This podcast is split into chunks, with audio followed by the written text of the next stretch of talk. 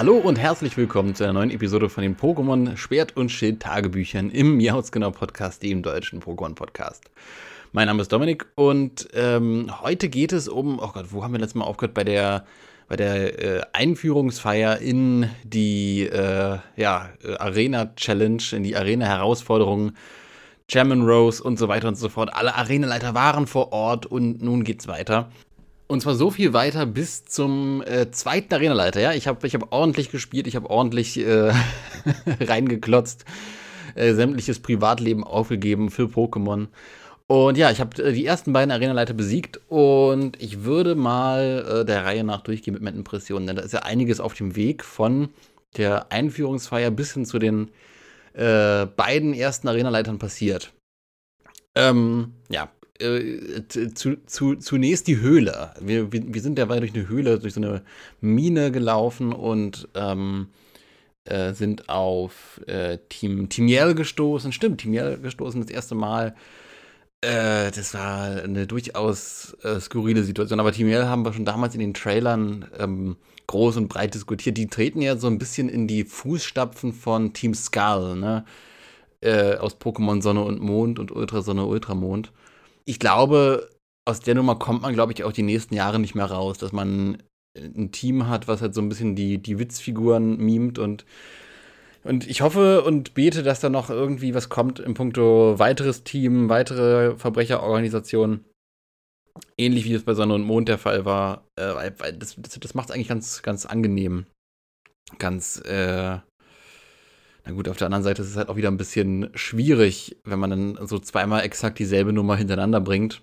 Aber ich, ich, ich mochte das bei Sonne und Mond halt sehr, sehr gerne, dass man dann irgendwie dieses, diesen, diesen Reveal hat, dass das quasi die Witzfiguren sind. Ähm, äh, Mary, ihre äh, Angebetete ne, ähm, von, von Team Skull, ist auch aufgetaucht. Ist auch ein sehr interessanter Charakter. Man hat ja schon recht ähm, interessant spekuliert, wie das Verhältnis sein wird zwischen Mary und, und äh, Team, Team Yell. okay, weil äh, das ist halt ihr Fanclub und sie versucht jetzt immer auszubremsen oder ist sie quasi eine Strippenzieherin, eine Drahtzieherin hinter all dem. Äh, und bisher wirkt es so, äh, bei dem einen Treffen, was ich ja mit ihr hatte in Game, äh, dass sie tatsächlich das eigentlich gar nicht so toll findet, ne? dass äh, sie nicht wirklich in der Kontrolle über Team, Team Yell zu sein scheint. Und äh, ja, das ist, äh, das ist durchaus ja, eine Sache, auf der man jetzt quasi dann weiter aufbauen kann. Okay, ist sie vielleicht doch die Strippenzieherin? Ist das nur eine Taktik? Ist das nur äh, ein, ein fieser, gemeiner Plan, den sie denn noch hat. Ne, wir haben ja schon an, am Anfang dieser ganzen Trailer-Geschichte probiert zu analysieren, okay, wo geht die Reise hin? Weil wir viele Charaktere haben, die miteinander zu tun haben und die aus unterschiedlichen Beweggründen dann tatsächlich diesen, diesen Champion-Titel ergattern wollen. Und eine von diesen Figuren, das ist halt die gute Mary und die hat halt diesen Team Yell äh, Anhang. Ich, ich will immer Team Skull sagen, ne? wobei es auch sehr witzig wäre, wenn Guzma und Co. Äh, ja, dann tatsächlich dann auch äh, hier in der Region auftauchen. Apropos andere Regionen, so viel sei schon mal gesagt, da gibt es noch ein kleines Leckerli, was ich entdeckt habe. Andere Regionen. Aber später, alles zu seiner Zeit. Äh, genau. Und äh, wir haben den äh, Betty, Betty, Gott, ich, ich will die Aufnahmen nicht anhalten und nachschauen, wie er heißt. Das hier ist alles authentisch, das ist das Tagebuch. ähm, alles on the fly. Äh, auf jeden Fall der in rosahaften Lilatönen, es ist eher lila, aber ein sehr, sehr schrilles Lila, äh, gekleidete junge Herr, ich glaube, es ist ein Herr, ähm, ein äh, frecher Bursche, der uns da quasi äh, dann am Ende in der Höhle dann im Weg steht. Äh, sehr, sehr interessanter Charakter, ne? vor allem, weil äh, wir ihn halt später nochmal, ich, ich springe jetzt ein bisschen später nochmal kennenlernen, und dort dann quasi auch nochmal das untermalt sehen, was er dort hier beschreibt, nämlich seine Anbindung an Sherman Rose, äh, von dem er quasi äh, den, ähm, die, die, Empfehlung bekommen hat. Wir haben vom Champion die Empfehlung bekommen, wir und unser Kompagnon äh, Maestro of the Hops. Ähm, und er hat das von Sherman Rose bekommen. Wo wir eigentlich denken, okay, das läuft so Pi mal Daumen, so mal so mal auf dasselbe hinaus, aber da liegt dann wahrscheinlich doch die, der Teufel im Detail ne, hinsichtlich Motivation. Ne? Es ist sehr, sehr spannend, wie die ganzen Fäden jetzt aufgebaut werden und wohin die sich schnüren, was diese ganzen Motivationen der Charaktere angeht. Ähm, genau. Und äh, ja, zur Höhle selbst, äh, da habe ich mich tatsächlich so ein bisschen äh, erinnert gefühlt an, äh, un, un, ungewollterweise, an äh, Pokémon Masters. Da gab es auch eine Mission, wo man sich durch eine Höhle durchkloppen ähm, musste und so weiter. Die Höhle selbst war optisch sehr imposant jetzt hier bei Pokémon Schild und Schwert. Diese, diese Mine, dieser Minenschacht mit diesen ganzen leuchtenden Kristallen drumherum. Äh, war aber dann auch sehr schnell wieder vorbei. Also ich fand das sehr, sehr traurig, dass man da irgendwie. Vielleicht kommt das ja noch im späteren Spiel, aber ich fand das sehr traurig, dass man da an der Stelle nicht wirklich was weiteres noch machen konnte, was tiefsinnigeres, tiefgründigeres, okay, bei einer Mine etwas tiefgründigeres, hahaha, alle haben gelacht, der große Wortwitz, das große Wortspiel, was tiefgründigeres machen konnte. Ähm, ich, ich, erinnere da an den Untergrund aus Generation 4, das war doch Generation 4, oder? Ja, Generation 4. Und ja, es ist alles ein bisschen äh, durchgerusht da jetzt in der Höhle. Äh, genau. Und dann äh, springen wir mal zur Konfrontation mit dem ersten Arenaleiter. Das war auch sehr, sehr spannend. Okay, wie, wie ziehen jetzt diese Arena-Geschichte durch?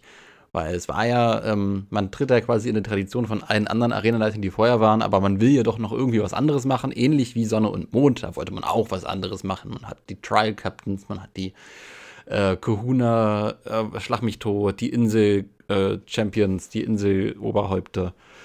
Und die verschiedenen Aufgaben, wo man dann auf einmal irgendwie ähm, Pokémon in einem Supermarkt fotografieren musste, das, das, das waren ganz andere Ansätze. Hier war es wieder ein kleiner Schritt zurück zu dem, was äh, die Arenen eigentlich vorher waren. Nämlich auch so kleine kleine Rätsel innerhalb einer Arena, äh, durch die man dann schreitet. Also hier jetzt in dem Fall waren es äh, Volleys, die man, das fand ich sehr, sehr angenehm zu spielen, Volleys, die man äh, durch eine Schleuse jagen musste. Dann kamen äh, kleine, äh, ja, wie heißt es, Hunde-Pokémon.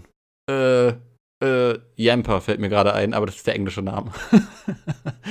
ähm, äh, Herrgott, ja, ja info at miautsgenau.de äh, schreibt mir, wie das äh, kleine Elektro-Hunde-Pokémon heißt. Ähm, genau, und äh, mit diesen quasi als Hindernissen und weiteren Wänden und Trainern, man muss die Trainer besiegen und dann kann man die vernünftig durchschleusen, die kleinen Schäfchen. Äh, das, war, das war eine nette äh, Gimmick, eine, eine, eine kleine nette Aufgabe einfach vor der, vor der eigentlichen Arena. Und dann die eigentliche Arena, die hat unfassbar viel Spaß gemacht. Auch dieses Dynamaxing, das war ein unfassbar tolles ähm, Erlebnis. Und ich äh, habe mich ab dem Punkt sehr, sehr gefreut, die weiteren Arenen durchzugehen und durchzuspielen. Das war, das war ja unfassbar. Das war ja unfassbar. Das, und, und, und die Atmosphäre wurde dann auch von der Musik noch unterstützt. Die, die, ähm, das Publikum war zu hören, die gejubelt haben, die gesungen haben. Das war, das hat, das hat wirklich, also dieser Arena-Kampf, dieser Stadionkampf, das ist halt wirklich ein sehr, sehr, sehr, sehr geiles Gänsehaut-Feeling, wenn man dann so sein, sein Pokémon ähm, bestärkt hört von der äh, Arena. Es gab ja tatsächlich auch äh, in der frühen Gerüchteküche um Pokémon Schild und Schwert den Ansatz, dass man sagt, das hatte ich damals mit der guten Mel besprochen, äh, dass man sagte, okay, die Pokémon bekommen Buffs. Das ist die neue Kampfmechanik. Die Pokémon bekommen Buffs, je nachdem, wie sehr sie angefeuert werden oder halt eben nicht angefeuert werden. Und ähm, ja, ich finde, wenn das jemals irgendwie zur Debatte stand seitens Game Freak, da wirklich so eine Mechanik reinzubauen, dann ist das quasi dieses, dieses Jubeln so ein letzter Überrest davon, weil bei meinem Pokémon hat zwar keine Buffs erzeugt, aber bei mir hat es den äh, Buff der Euphorie hervorgerufen. Äh, also sehr, sehr, sehr cooles, episches Gänsehaut-Feeling in der Arena. Und das hatte ich schon lange nicht mehr. Das hatte ich wirklich schon lange nicht mehr, dass ich eine äh, Arena, eine ganz, also die erste Arena, die man bekämpft, wirklich anfühlt, als wäre es was Großes als wäre es eine große, wichtige, gigantische Sache. ja, okay. Giga Dynamax, Wortwitz Nummer zwei. Ihr könnt die Strichliste machen. Aber ja. Äh, und genau nach der, nach der ersten Arena ähm, wurden dann zwei weitere Fragen von mir beantwortet. Ne? Äh, die ich, die, die, die ich tatsächlich in meinem kleinen Fragenkatalog, was diese Generation angeht, äh, habe, nämlich, wie geht man äh, mit dem Fahrrad um? Ne, wird es ein Fahrrad geben? Man hat ja jetzt in Pokémon Let's Go Pikachu und Eevee halt auch die Pokémon reiten können. Man hat ja in Pokémon Sonne und Mond auch Pokémon herbeirufen können, Hilfs-Pokémon, die man reiten konnte, Tauros zum Beispiel. Ähm, welchen Weg geht man jetzt hier? Und äh, ja, man hat äh, einen ganz klassischen Weg genommen und trotzdem irgendwie diesen neuen Kniff reingebaut. Äh, und dieser neue Kniff heißt Rotom. Rotom ist, wird ja überall und inflationär benutzt in dieser neuen Generation. Äh, von, vom Pokémon-Lagerungssystem, was ich immer sehr, sehr weird finde, dass da auf dem, auf dem Computer so ein kleines äh, Rotom-Männchen drauf sitzt und ähm, das schläft und dann wach wird, wenn man, also das ist, das fühlt sich sehr, sehr weird an. Aber es ergibt Sinn, was äh, diese ganzen vorherigen Sachen angeht. Man hat Rotom, das wurde ja auch in Sonne und Mond benutzt für, für diverse Dinge, äh, der Rotom-Pokédex und so weiter. Äh, man hat jetzt hier po äh, im, im, Pokémon Schwert und Schild Rotom ähm, äh, Kameras in den Stadion. Äh, das ist, das ist, also wirklich, Rotom ist quasi das neue Ding, das neue, der, der neue heiße Scheiß, prinzipiell. Und ähm, ja, und hier beantwortet Rotome die Frage: Fahrrad. Fahrrad, Fahrrad, Fahrrad. Denn es gibt das Rotom-Fahrrad. Ne? Äh, man überquert eine große Brücke, eine sehr imposante Brücke, auf der man viele Federn findet. Und dann, ähm, nee, vor dem Überqueren war das, genau, vor dem Überqueren. Äh, da hat man nochmal mit Team Yell zu tun, die jemandem äh, sein Fahrrad klauen wollen und aus Dankbarkeit übergibt er dir dann das Fahrrad. Äh, ist ein gewohnt holprig erzählter Pokémon-Twist irgendwie, von wegen, ah ja, mir wird was gestohlen, ich will es nicht hergeben. Okay, aus Dankbarkeit gebe ich es doch her, bitteschön. ja, und dann äh, kommt man so an das Rotom-Fahrrad. Äh, Finde ich cool, dass ein Fahrrad wieder da ist und dass man, man mit diesem Rotom-Fahrrad auch äh, so einen Ultra-Boost, so einen Ultra-Speed haben kann. Äh, macht sich sehr, sehr cool. Aber ich finde irgendwie das generelle Konzept, man reitet jetzt auf einem Pokémon, Rotom spürt quasi die Arschbacken des Protagonisten ständig auf sich drauf. Das finde ich irgendwie als Konzept ein klein wenig äh, weird. ja, aber wie dem auch sei, das Rotom-Fahrrad ist jetzt in Mode. Und die zweite Frage, genau, die zweite Frage, die beantwortet wurde, äh, wann und wo und wie und überhaupt haben wir dann quasi eine Pension. Und ha, wir haben eine Pension. Tada! Ähm, ganz klassisch. Und, äh, und ich habe ja auch seit Pokémon äh, Sonne und Mond dann auch überlegt, okay, weil da hat man einen kleinen Twist eingebaut, da war so ein Loch im Zaun, da konnte man da quasi die ganze Zeit mit seinem Tauros im Kreis rennen, ohne lange Strecken hinzugehen. Äh, Gibt es dann sowas? Nein, man hat wieder eine gerade Strecke vor dem, also einen geraden, eine gerade Route, die man dann mit seinem Fahrrad entlang radeln kann vor dem, äh, vor, vor der Pension ja, fand ich ein bisschen schade, weil ich fand es sehr, sehr Easter Egg-mäßig straightforward ähm, in Pokémon Sonne und Mond mit diesem kleinen Loch im Zaun, dass man da quasi in dieser Mulde komplett all seine Eier ausbrüten konnte in äh, rasanter Geschwindigkeit. Äh, oder ich hab's nicht gesehen. Wenn ihr da irgendwas gesehen habt, info at miautsgenau.de.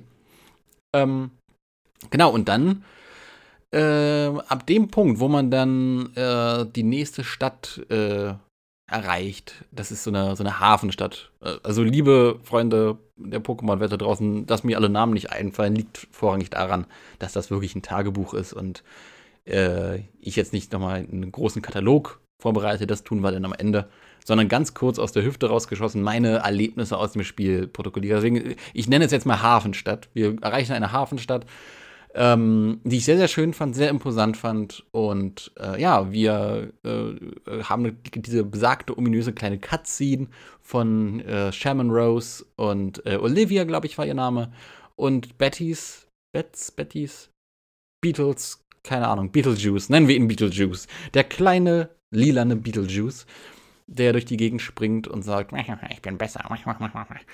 Äh, und, und, und wir, wir, wir, erleben da quasi äh, das erste Mal wirklich einen richtigen Dialog zwischen diesen beiden Fraktionen und ähm, ein, ein, ein Chairman Rose, der in seiner, in seiner Jogging, äh, ja, dann ihm sagt, hey, ja, nee, lass mal, halt, halt mal den Ball flach. ähm, äh, war, war soweit unerwartet, dass das schon so, so, so früh diese Konfrontation quasi ähm, mitzuerleben ist zwischen den beiden. Also es war ja keine Konfrontation, die haben sich ja nicht gestritten, aber äh, letzten Endes ist dann äh, Bettys äh, ein bisschen, bisschen mollig von dann getreten. Und äh, ja, wir haben dann quasi ein Date mit Chairman Rose zum, zum Essen. Äh, aber erst, wenn wir die Arena besiegen. Und da lasse ich mich nicht lumpen und, äh, und, und, mir dreimal sagen, wenn man sagt, okay, Arena nach dieser schönen epischen Schlacht in der Pflanzenarena mit dem guten Yarrow, da gehe ich dann gerne in die Wasserarena auch gleich mit dazu. Aber vorher, und ich habe es ja schon angeteasert am Anfang, vorher gibt es noch eine sehr, sehr schöne kleine Referenz zum, äh, zu einer alten Region um ganz genau zu sein, zur Einal-Region, die Welt, die Region aus den Pokémon-Spielen Schwarz und Weiß und Schwarz und Weiß 2. Denn äh, ich bin ähm, durch diverse Häuser durchgegangen, habe mir jetzt erstmal die Zeit genommen, dort in dieser schönen Hafenstadt und bin äh, ja, dem einen oder anderen NPC ein bisschen auf den Geist gegangen. Und einer dieser NPCs am Bahnhof, denn oben nördlich dieser Stadt ist ein Bahnhof. Ähm, einer dieser NPCs, ich meine, das waren Kinder, äh, da hatte sich einer von den beiden drüber echauffiert, oh, ja, ich würde gerne in die äh, einer Region, denn dort ist eine, ist, ist eine U-Bahn, in der man kämpfen kann. Ähm, ja, und äh, ah, aber die ist leider so weit weg, diese einer Region. Hm, ob das eine Referenz ist, dass irgendwann in dieser äh, Konstellation Remakes zur, zu Pokémon Schwarz und Weiß geplant sind? Wahrscheinlich nicht. Also als nächstes wären ja die äh, Pokémon-Spiele Pearl und Diamond dran und äh, Platin. Aber ich fand die Referenz sehr, sehr schön, äh, weil es auch viele. Ich, also ich finde es immer ganz schön, wenn so äh, die, die, die Kartenkonstellation der einzelnen Pokémon-Regionen noch ein bisschen konkretisiert wird von offizieller Seite aus. Ne? Man hat ja durch die Sinne- und die Johto-Region eine, eine ja, Verbundsregion, äh, die, die Sinnoh-Ruinen, wo man sagen kann, okay, Johto und Sinnoh, die sind irgendwie beieinander, denn die teilen sich in Ruinen, in, in Höhen, ein Bergsystem, äh, in dem die äh, ja, Sin Sinjo-Ruinen da quasi liegen. Und ich finde es äh, schön, dass man hier sagt, okay, von der einer Region ist zum Beispiel die Galar-Region sehr, sehr weit entfernt. Man kann es natürlich aber auch umgekehrt betrachten und sagen, okay, das ist ein kleines Kind, das quengelt gerne rum, das, äh, keine Ahnung, äh, wenn ich jetzt sage, oh, ja, ja, aber der Alexanderplatz ist so weit weg, ich habe jetzt keinen Bock.